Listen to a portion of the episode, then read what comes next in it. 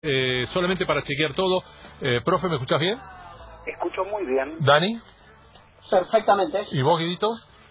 Sin drama. Bueno, entonces le voy a dar la bienvenida a Agustín Pichota. Agustín, ¿cómo vas? Hola, buenas tardes a todos. Espero que estén bien. Bueno. Sus familias también. sí, estamos, estamos llevándola, Agustín. ¿Vos cómo estás? Contame cómo vas llevando todo este tiempo tan raro que nos toca vivir.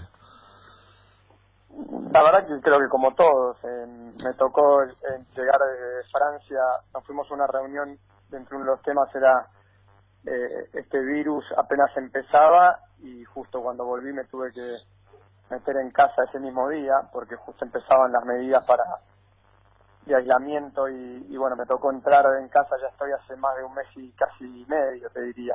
Eh, pero bueno, no me, de verdad no quejarse, no, no, no estamos en la mejor situación de quejarnos, sino que estamos todos adaptándonos a este nuevo a este nuevo problema y, día a día no podemos mirar más allá de lo que está pasando y por más de que uno tenga responsabilidades eh, en, empresariales o, o de nivel dirigencial, eh, cualquier cosa que uno trate de mirar para adelante se hace muy difícil. Estamos en el día a día y sobre todo tratando de que de que esto no sea no sea lo duro que, que estamos viendo en otras partes del mundo que lo es, ¿no? Mm, sí, justamente pensando en la, en la posibilidad de charlar con vos hoy, pensaba en tu en tu esencia, que es de la de ser tan in- tan inquieto en la vida como lo eras en la base del Scrum o en una formación móvil.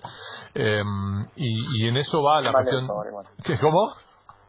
Soy más lento. No, no, no, no, en algunas cosas no estás más lento, Agustín, debo decirte, al menos no es lo que todo el mundo dice. Eh, pero tanto en temas empresariales como en, en- en otro tipo de empresa, entre comillas, como es la de, la de, la de World Rugby, eh, te agarra un momento muy particular todo esto, ¿no? En- es, es como que eran días en los cuales vos ibas a estar viviendo absolutamente a mil y, y así como las cosas no pueden pasar, eh, no pueden parar, la cabeza de uno funciona para otro lado también. Sí, hay cosas que uno, de nuevo, no, no, no voy a ser filósofo ni mucho menos, pero hay cosas que uno puede controlar y otras que no.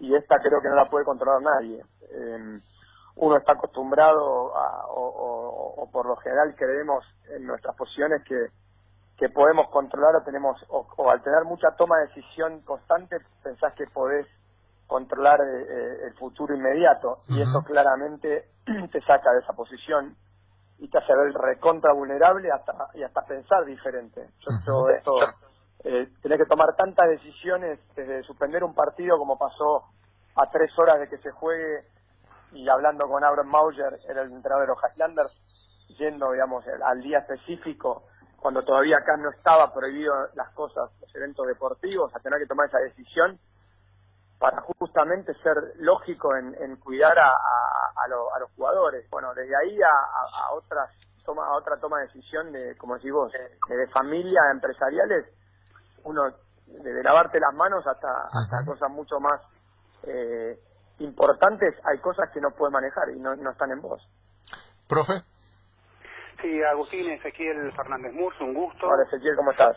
Bien, gracias. Eh, eh, eh, primero, eh, me resulta raro, debo decirte, que se confirme la, la- la- la- las elecciones, ¿no? En, en la FIFA del rugby, como le decimos, los, los Ah, más mí también. futboleros quizás, no sé si se evaluó en algún momento que se suspendían o se suspendían, pero bueno, se siguió adelante y, y lanzaste tu postulación allí, sabemos que no te gusta perder ni, ni a la bolita, como solemos decir todos, veía ayer en el Daily Mail una nota de Nick Simon que hablaba algo así como del gran argentino Agustín Pichot que promete una revolución, hoy, es- hoy esa nota la reproduce el Independent, en Inglaterra también, pero uno intuye que en ese voto calificado que tiene la, eh, eh, la IRB, eh, eh, en ese voto calificado Europa domina, no solo en dinero, sino en voto calificado.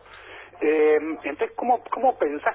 no, no pierde ni a la Agustín Pichot. Eh, uno intuye que el voto de Norteamérica puede ser clave, pero sabemos que hay gravísimos problemas económicos. Ha anunciado su quiebra la, la, la Unión de, Estados Unidos. Eh, y entonces, ¿cómo, ¿cómo relanzar, cómo imaginarse ese programa que hay- lanzaste de seis puntos que promete relanzar el rugby en medio de estos nuevos tiempos de coronavirus ¿no? y de crisis? Sí, y es, es, la pregunta es, te digo que estuvo en mi cabeza más de lo que vos crees. Por más que, como decís vos, no solo no me gusta perder, sino que si estoy haciendo esto es porque tengo ganas de que las cosas cambien. Y si no, no perdería mi tiempo ni, dedicaría la pasión que le meto. Em, pero primero es no estaba primero de todo para mí el virus iba a modificar la selección estaba convencido de que este de que este de, este gran problema iba iba a ser prioritario otra cosa desgraciadamente y por y, como decimos el voto calificado de Europa que al no dejarme a mí ir por el mundo eh, proponiendo el cambio y, por qué eh, claramente adelantaron no adelantaron siguieron unas elecciones cuando la verdad que lo más lógico hubiese sido lo más sencillo hubiese sido postergarlo. Pero bueno, tenés que, tuve, tuvimos que jugar con, con eso. Eh, para mí eh, la decisión eh, no fue difícil porque ya la filosofía que teníamos con ese voto calificado que decía vos, Ezequiel, ya era muy diferente. Yo con, cuando estuve, cuando arranqué en World Rugby hace cuatro años, la idea era justamente hacer los cambios que hoy parecieron una revolución, pero hacer de a poco los cambios desde adentro eh, tratamos, fuimos cambiando algunas cosas y cuando hubo que discutir la integración global de verdad, donde, donde los intereses económicos tenían que ceder un poco ahí y el poder, ahí es donde me metí contra el establishment y a pelear fuerte. Y ahí es donde, digamos, eso fue lo que me hizo tomar la decisión de que eh, no podía seguir ocupando un espacio, no me interesaba, perdón, seguir estando de vicepresidente para, para, para calentar la silla o, hacer viajes eh, en primera y, pasarla bien eh, o jugar al golf. Yo no juego al golf ni, me interesa viajar más de lo que viajo, la verdad que viajo un Entonces me parece que era el momento para, para generar un cambio cultural que creo que el rugby se lo, se lo merece. Me parece que el rugby seguía funcionando de una forma bastante eh, eh arcaica en cuanto a la toma de decisión, muy burocrático. Eh, y, me parece que las decisiones hoy del mundo, sobre todo entendiendo que, por ejemplo, CBC, una, una, una firma de, de, inversión privada que había metido en el Seis Naciones, o, sea, todo el mundo del rugby sigue creciendo y sigue, sigue con este mundo profesional, sigue eh, metiéndose y tomando decisiones, y nosotros de World Rugby parecíamos que estábamos tomando decisiones como hace 10 años, sin velocidad, eh, sin tener eh, la tecnología de vanguardia. Y, me parece que todas estas cosas con los seis puntos que vi, no escuchando a los jugadores tampoco, no escuchando a los clubes, otro, otro, factor, otro factor muy importante, tanto el club, los clubes amateurs como los profesionales. Todas esas pequeñas cosas hicieron que se plante eso que dijiste vos. No es una revolución, sino que es un orden después de lo que va a ser una crisis tan grande como esta. Yo creo que las crisis son y no voy a hablar así de como una frase hecha, es una oportunidad. Esta vez claramente va a ser una oportunidad, por lo menos para ordenar cosas como estas que te estoy diciendo. Profe, ¿repregunta o vamos con Dani? Eh, eh, no, eh, justamente la parte final queda que es cierto, la crisis es una oportunidad, pero la crisis es una crisis y, y un, un punto clave que podrías tener vos, que es Norteamérica, está justamente muy afectado por esta pandemia, ¿no? y eso es una de las razones por las que para, me parece porque adelantaron la selección, bueno, o siguieron con las elecciones y es clave ese voto. Yo creo que hoy estamos 50 y 50, como te, soy sincero, Ezequiel, no, igual no, no hay que, no, no, está claro en, en, la mayoría de, de, los análisis que hacen los periodistas. Eh, hoy quedan 15 días y está y se va a definir entre Norteamérica, Japón, Fiji, Samoa, Georgia y Rumania. Ese es la ese, es el y Norteamérica con Canadá y Estados Unidos no ese es el ese es el panorama. Y como dijiste vos Estados Unidos está de rodillas esperando que, que se lo salve. Dani Agustín este mira justo Ezequiel te planteaba el, el tema de las posibilidades. Estaba repasando algunas de las de las cuestiones que estuviste vos marcando y recién acabas de, enumerar. Yo dudo que eh, en la World Rugby salgan 26 a 26, como acá salió 38 a 38 la AFA, pero eh, no sé dónde... Qué malo que Para esos 26, porque te decía que repasaba y vos recién enumeraste alguno, sobre, sobre cuáles tenés que trabajar como para confiar en que, en que podés tener un resultado positivo. Mira, yo, y te voy a hacer bien claro como trato a veces por más que mi claridad y con vos por lo general, eh, cada vez que me sentás en el banquito soy que soy lo más transparente de hace años y, soy así. Eh, eh, hoy hoy yo no no y lo digo de verdad y sin no, no, negocio los votos. No no tengo esa parte en mí, no la he aprendido, no no sé si la quiero aprender. Recién hablábamos con Gabriel Travaglini de eso de no no no yo no voy a, no, no, no, no prometí nada en esta campaña, en ese manifiesto que no sienta de esa forma. Y no voy a dar puestos, no, no me interesa dar puestos en, y por ahí Gonzalo me dirás, ay Agustín, no sea boludo, es, parte de la política del deporte. No, yo de hecho varias veces he tenido varios encontronazos con, con dirigentes porque no, esa parte no, me costó siempre.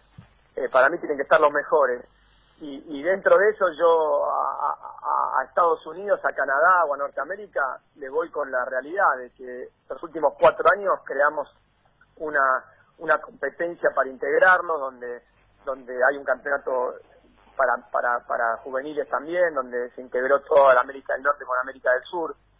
Y, yo voy con eso, y sobre todo, te diría hoy, mi, mi, mi, mi compromiso hoy está en conseguir esos votos porque en definitiva el compromiso está hace años con, con esta con esta parte del mundo. Y, me iré tranquilo a casa si no consigo esos votos diciendo bueno te ofrecieron un puesto bueno está bien yo no yo no lo voy a hacer así hmm. Eh, Agustín eh, un, abrazo eh, recién eh, hablabas de, de, bueno entre otros Fiji y Samoa que dicen que podrían llegar a ser naciones que que te apoyen este, de acuerdo a uno de, de, de los objetivos eh, que, te has planteado, que es un poco eh, darle posibilidad y entidad a, aquellas, este, aquellos países, a aquellas federaciones para, para poder ascender a categorías este, un poco superiores, ¿no? Eh, pero yo he visto también algunos otros objetivos que has planteado allí en tu, en tu escrito, y la verdad que no, no, no puedo soslayar esto de cada uno de los niños y niñas que hoy están jugando o que lo harán en el futuro deben pasar a ser nuestra prioridad. Debemos cuidarlos mediante la creación de reglas eh, que los protejan compartiendo los valores y conductas de nuestro deporte con los padres y las familias. Eh, y lógicamente que esto ya en, el aspecto meramente argentino y no, no tanto en, el, lo mundial del rugby, este, a uno enseguida se le va la, la mirada respecto de lo que ha pasado en el último tiempo con, con jugadores de rugby asociados a la, a la violencia, a la muerte, inclusive aquí en la Argentina. Eh, y bueno, imagino que este tipo de, objetivos que vos señalás, si bien son a nivel mundial, este, bueno, hay una cosa muy fuerte que tiene que pasar respecto a esto en la Argentina, ¿no?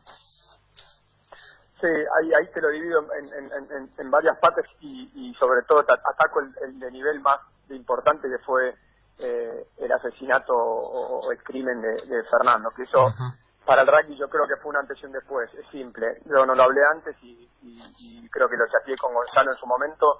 eh, no me parecía, no me parecía por un tema de respeto primero hacia la familia de, Fernando y sus amigos y después por un tema eh, de la justicia. Salir a hablar siempre en este, este país, hablar eh, en, temas parece y parece que a, veces se usa para un lado equivocado. Eh, para mí está claro el tema y te lo digo como principio y lo dije ayer lo dije en La Nación el sábado, eh, el rugby tiene que hacer una autocrítica eh, fuerte y la está haciendo, o espero que la está haciendo porque los hechos eh, no te dejan mirar para otro lado.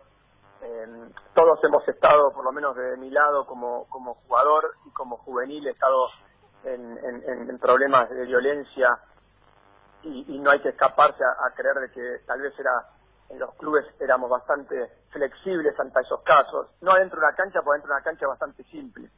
Mm. Y, y, como es en el boxeo, quien lo sabe bien, eh, vos adentro de un ring o adentro de una cancha tenés que, en un deporte que, es, que tiene eh, contacto físico y, violencia, justamente tenés reglas para cumplir. Y de, hecho, afuera debería ser igual. yo, cuando, a mí yo nunca me entrené eh, en mi club, en el CASI, nunca me entrené para ser violento afuera de una cancha de rugby. No creo que el rugby sea eso. Eh, y eso te lo llevo, ahora te lo pongo a nivel mundial. Pero, y bueno, y ahí, y hay que escuchar también a lo que pasa en, los clubes de base, ¿no? Y te lo pongo lo mismo con el juego, las muertes que hubo en Francia, eh, con, las lesiones que hubo en, en, Francia el año pasado y que, que hay que atacar ese tema también, las reglas. Por eso hicimos, cambiamos las reglas de lo que son los tacles eh, en la cabeza o los golpes en la cabeza.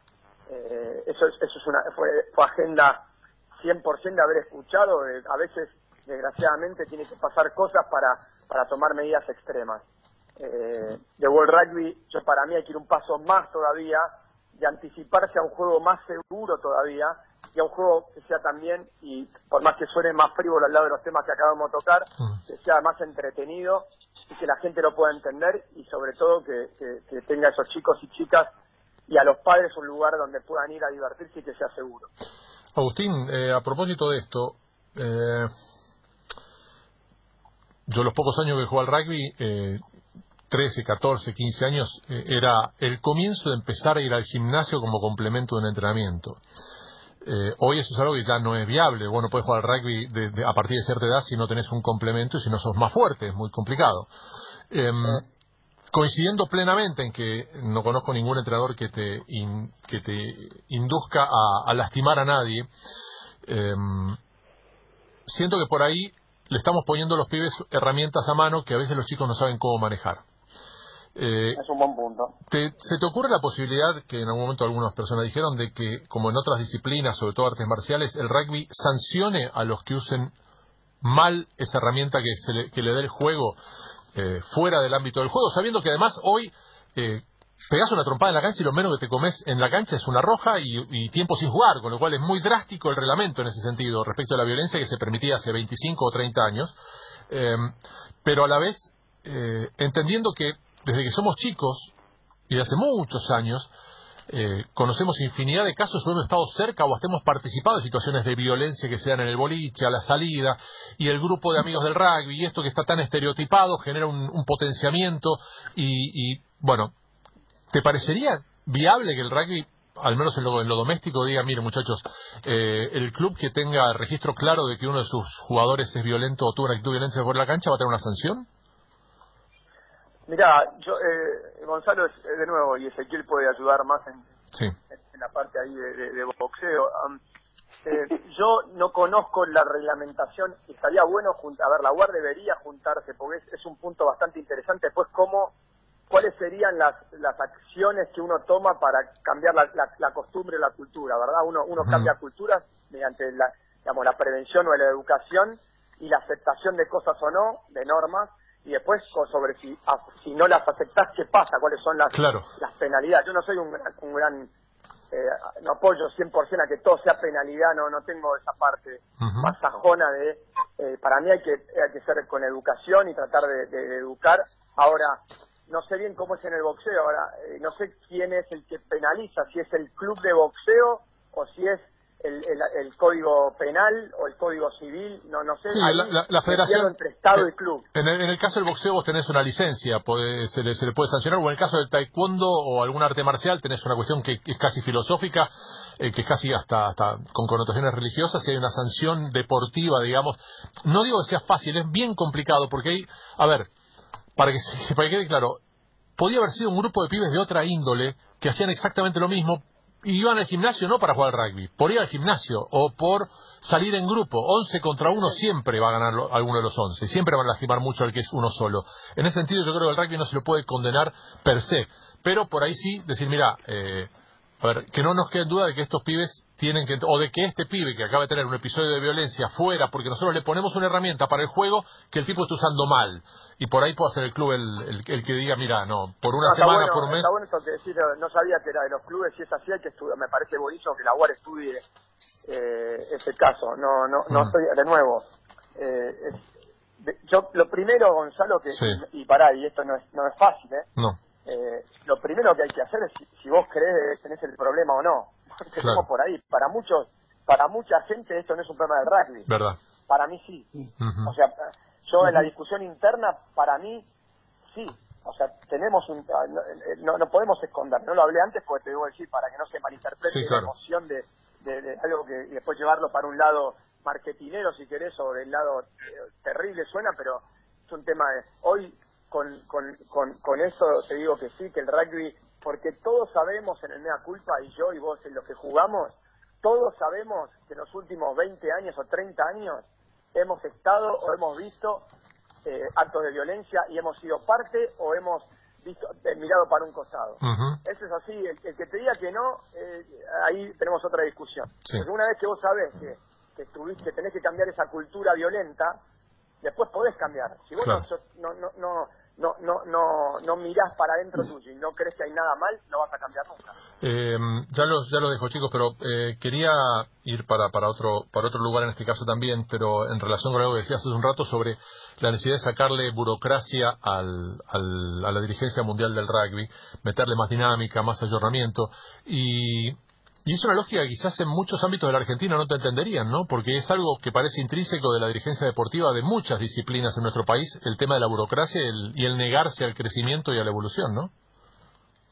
Sí, y sabes lo que pienso y, y, en su momento fui parte, traté de ayudar a Gerardo en esa parte, de, pues con el tiempo no pude, pero yo estoy inconvencido y sobre todo porque lo vi del lado deportivo. El deportista o de cualquier índole, amateur, profesional, no puede estar esperando el, el, digamos la velocidad de un dirigente que, digamos que va lento o que se, o que va con esa burocracia para quedarse en el poder o para estar ahí porque le sirve eh, hacer otras cosas. No no yo no lo veo de esa forma.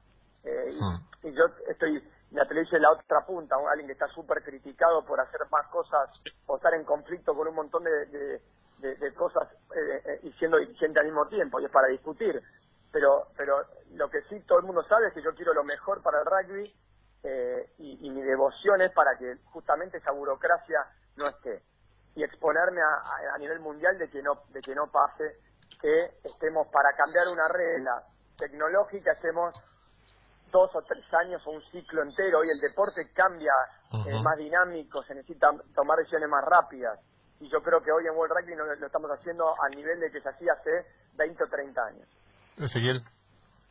Sí, bueno, eh, de, lo del boxeo igual te diría, Agustín, que si bien el boxeo sabemos que la finalidad es golpear justamente al contrincante, el boxeo al lado de las artes marciales mixtas que transmite hoy la televisión es casi casi un juego un juego de damas, ¿no? y, y, y el rugby es cierto que se ha anticipado, eh, tal vez seguramente la experiencia de, de, otros deportes que, por ejemplo, el fútbol americano y las consecuencias de las conmociones, conmociones cerebrales, consecuencias en la salud y consecuencias económicas, inclusive que eso acarrea el rugby a, a una costa a veces de que el juego se perjudique, pero el rugby está muy severo y es muy interesante cómo ha decidido actuar con ese tema el rugby.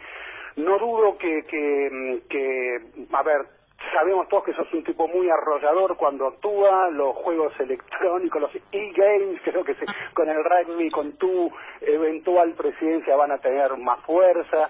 No dudo que el rugby de mujeres, eh, me han elogiado siempre mucho el trabajo de tu hermana Bárbara allí, no dudo que el trabajo del rugby de mujeres también tendrá mucho desarrollo, pero también sé que en esa actuación múltiple que tenés, eh, la, la SANSAR, digamos, Australia, Nueva Zelanda, eh, Sudáfrica, que, que apoyarían tu postulación, claro, la SANSAR te, te, ha, te ha tal vez observado algo de esa actuación múltiple y me refiero especialmente a negocios tuyos con la televisión y con la UAR. Eh, ese tema de estar en tantos lados del mostrador, ¿es así? ¿Lo tenés que replantear si llegas a la presidencia? ¿Cómo es eso? Mira, Ezequiel, así como en su momento me acuerdo, fui al banquito con Dani eh, y, fui bastante claro y, siempre honesto. Em, siempre desde el día uno que me tocó ser dirigente de la UAR, que fue después de, del 2011 creo, yo manifiesto mis conflictos de interés. Yo fui, digamos, jugador y empresario y después fui dirigente, no al revés. Eh, y, y lo mismo fui manifestando en Sansar. Todos saben que cuando hay un tema que discutir sobre derecho de televisión, yo me declaro que soy incompetente o no puedo tomar parte de esas discusiones. En el caso, por ejemplo, de y lo mismo que en World Rugby, cuando se han vendido los derechos a, del Mundial de Rugby que se vendieron a Estados Unidos, que los compró NBC y se juntaron con distintas, a mí no me, yo en ese momento no, no fui parte de la decisión ni, ni tenía que ser parte de la decisión. Lo mismo que pasa en Sansar para con los contratos de televisión, donde un cliente mío, bien conocido, eh, es parte de la discusión, yo no soy parte de la discusión.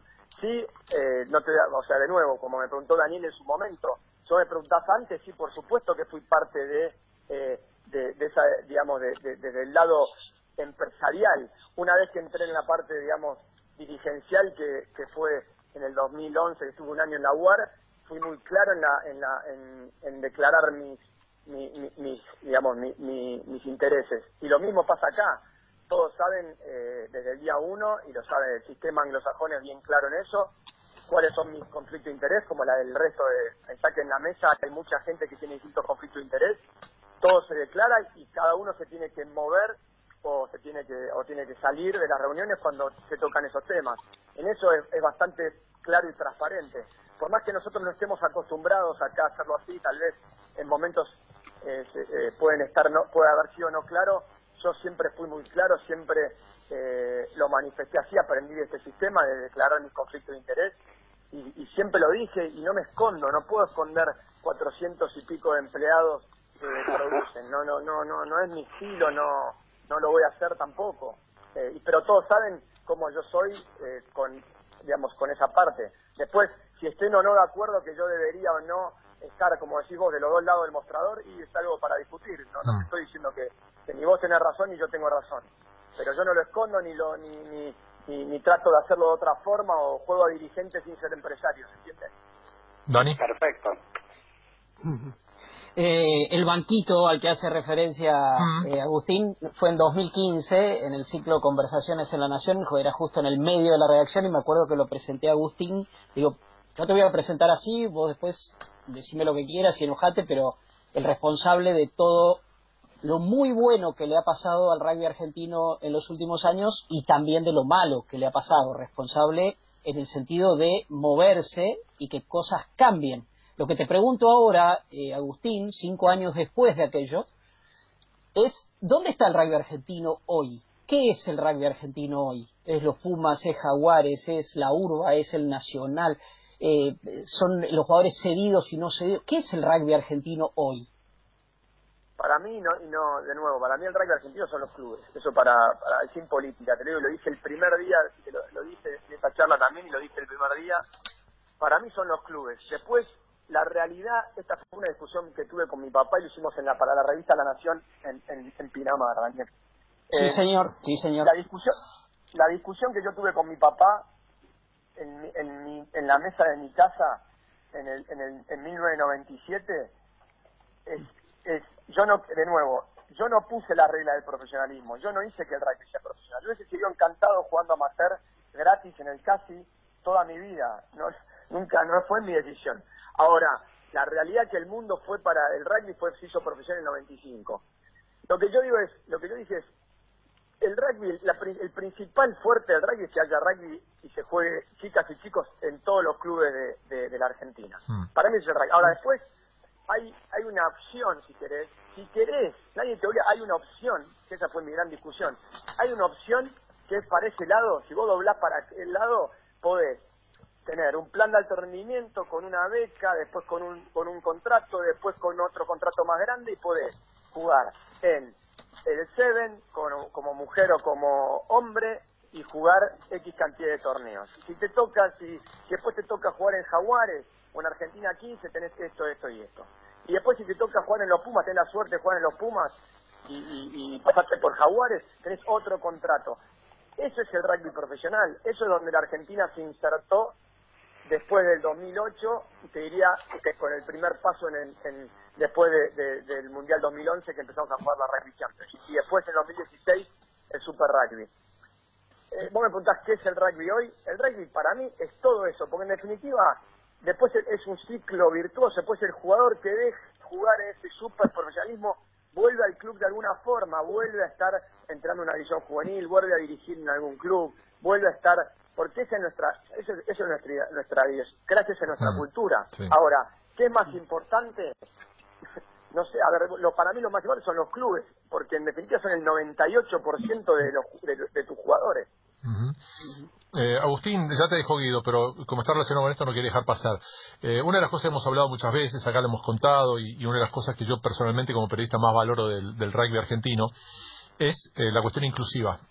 con, todo con toda la historia del elitismo que gira alrededor del rugby, que en algunos clubes todavía ahí lo profesan, es un deporte en el cual si tenés 150 pibes tenés tiempo para que jueguen 150 tenés equipos para que jueguen 150 y se arma una cancha, como decía yo hace poquito con Fermín, con 7 u 8 años, pueden jugar hasta 120 pibes en una sola cancha, porque en M7 o en M8 pueden armar 8 canchas y 8 partidos en una cancha de rugby formal.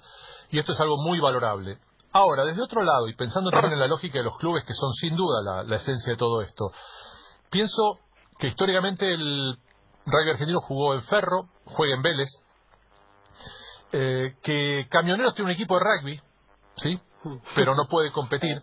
Eh, que Argentina tiene por lo menos tres equipos rentados o, una cantidad de jugadores rentados, ¿no empieza a tener una lógica quizás el rugby doméstico también eh, elimine esa idea de que no se permitirán actividades profesionales dentro de un club en el caso de un equipo de rugby? preguntita. ¿eh? Em, yo, a ver, eh, es, una para hablarlo largo y tendido. Sí, claro. Soy justamente, yo eh, dentro de esa lógica de inclusión, para mí el rugby de base debe seguir eh, amateur. Claro. lo dije siempre. Hay que protegerlo y, y, que siga siendo amateur y que no vaya por el lado de, que sea para, para, para educar, por más de que hoy esté mal visto en algún lado y que se nos castigue y, haciendo el mea culpa, yo creo que el, rugby tiene algo que es eh, como decimos, es inclusivo de verdad. Yo no veo que sea elitista, puede haber algunos casos, sepa, pero vas a cualquier club de, la Argentina, y yo que viaje un montón por el interior, y no vas a ver ningún tipo de elitismo. Yo, por lo menos, y esto lo digo de verdad, ¿eh? eh es, lo más inclusivo que hay. Y no, y no necesitas hablar de los espartanos o, o, de clubes como Virreyes o... no, no, te digo eh, para nada, y, justamente creo que eso muestran aún más lo inclusivo. todos los clubes del país para mí son inclusivos. Eh, y ahora vemos el rugby femenino, eh, y, ves que cada vez algo que era impensado en, la mentalidad de algunos clubes se está abriendo.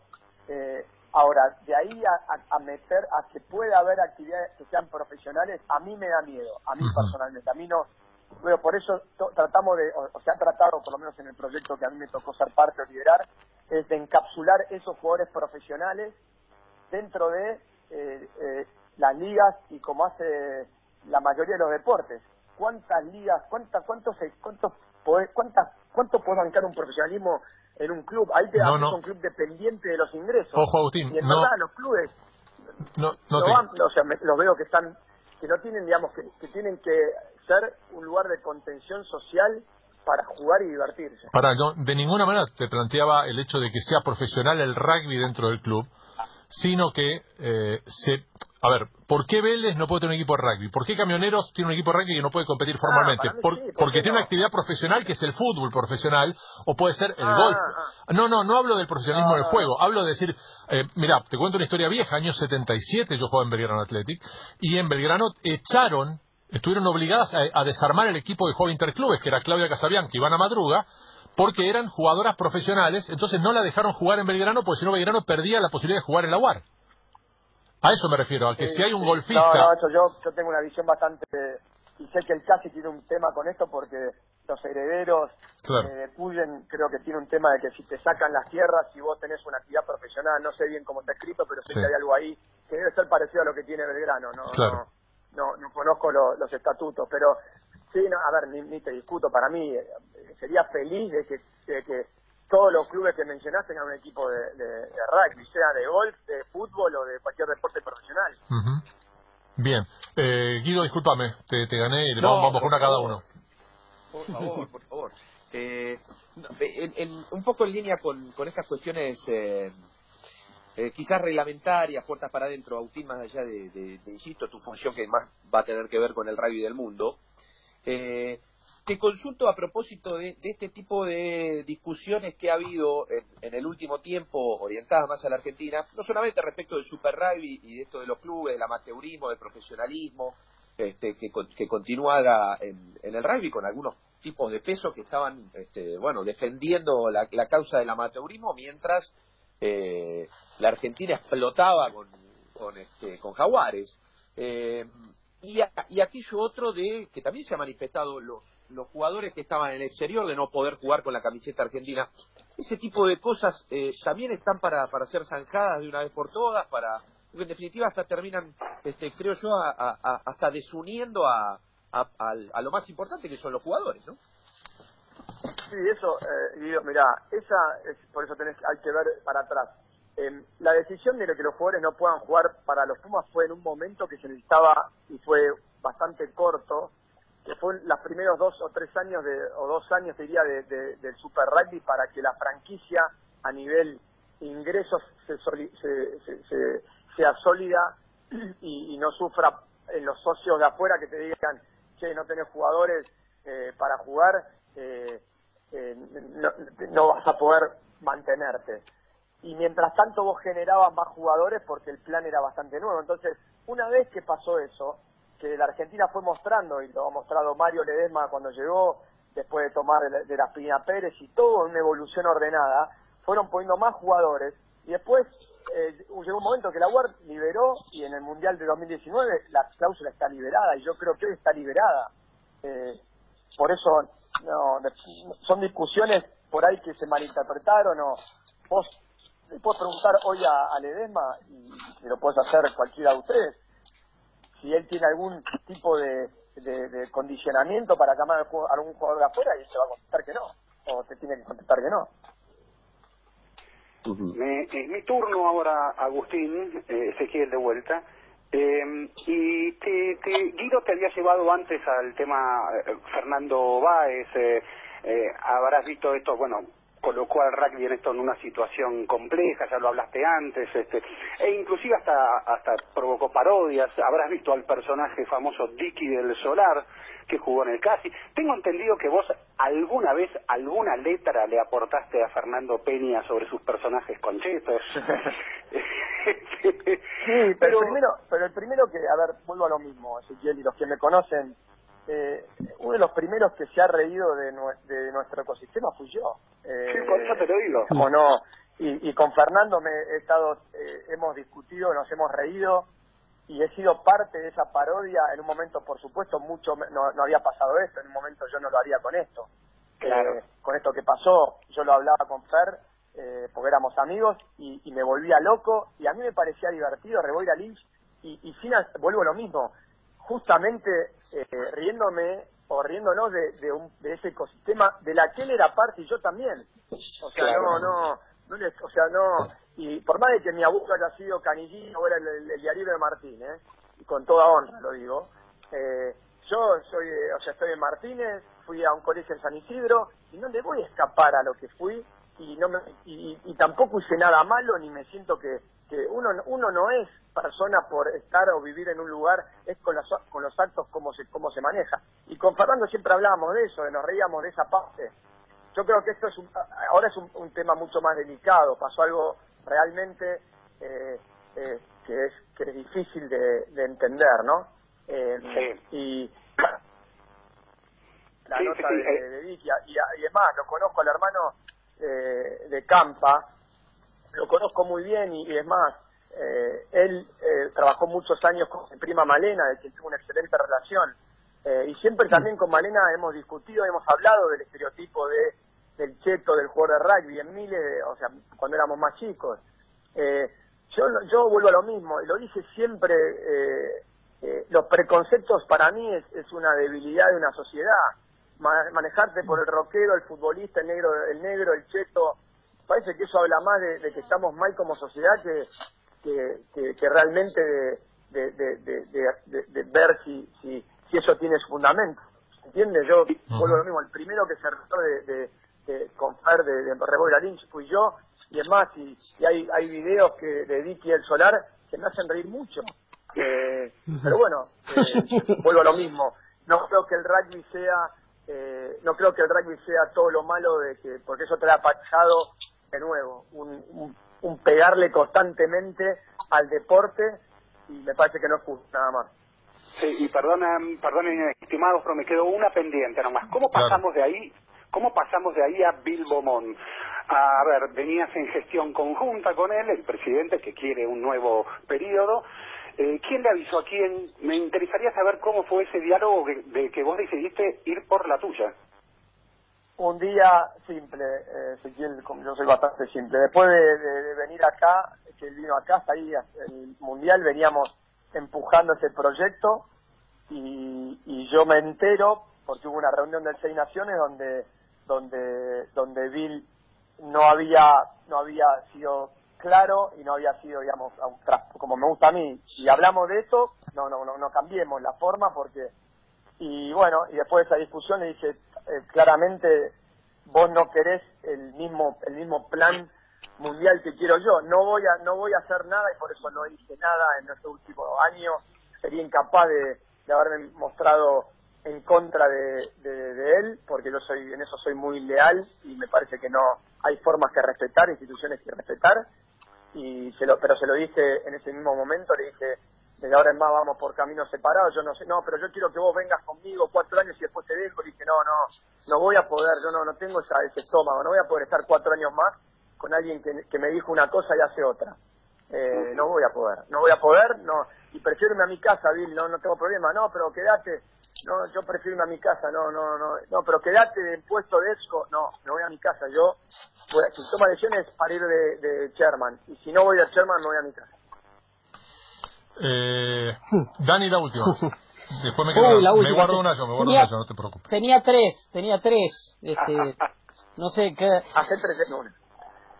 no, es re difícil porque son tres, tres muy diferentes, pero a ver. runner ahora, así que no podés, tenés, que, eh, tenés mucho tiempo para pensar en, en, los 42 kilómetros. Totalmente.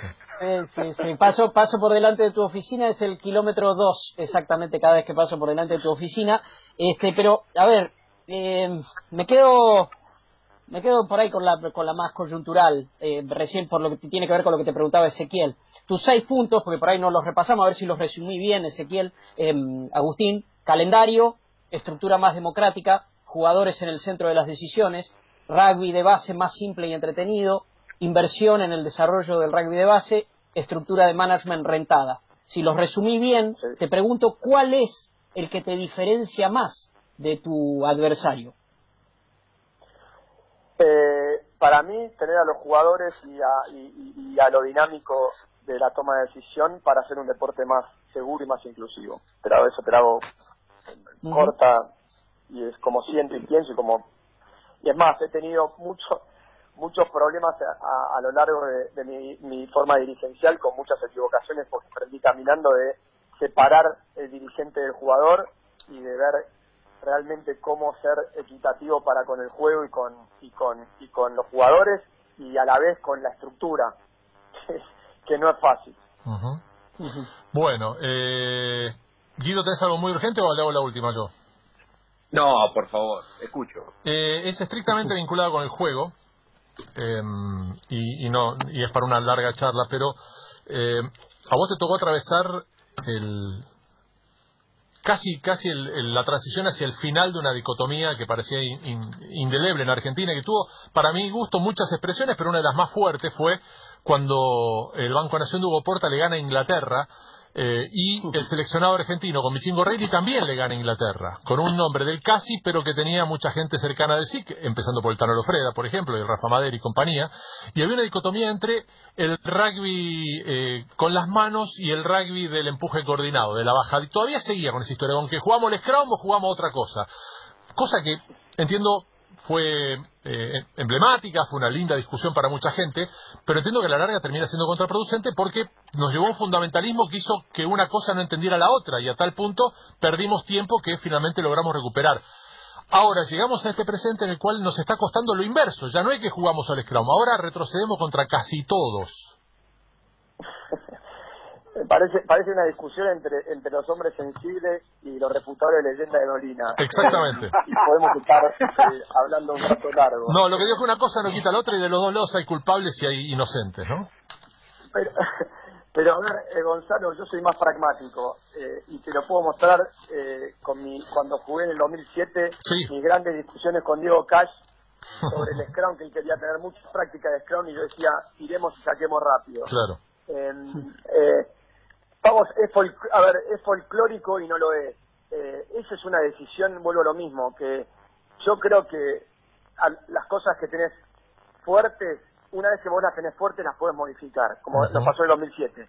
Sabíamos que teníamos un Scrum increíble, ¿sí? Entonces yo podía pellizcarlo a Diego y decir, pero ahora dámela rápido. Claro. ¿Entiendes? Sí, sí.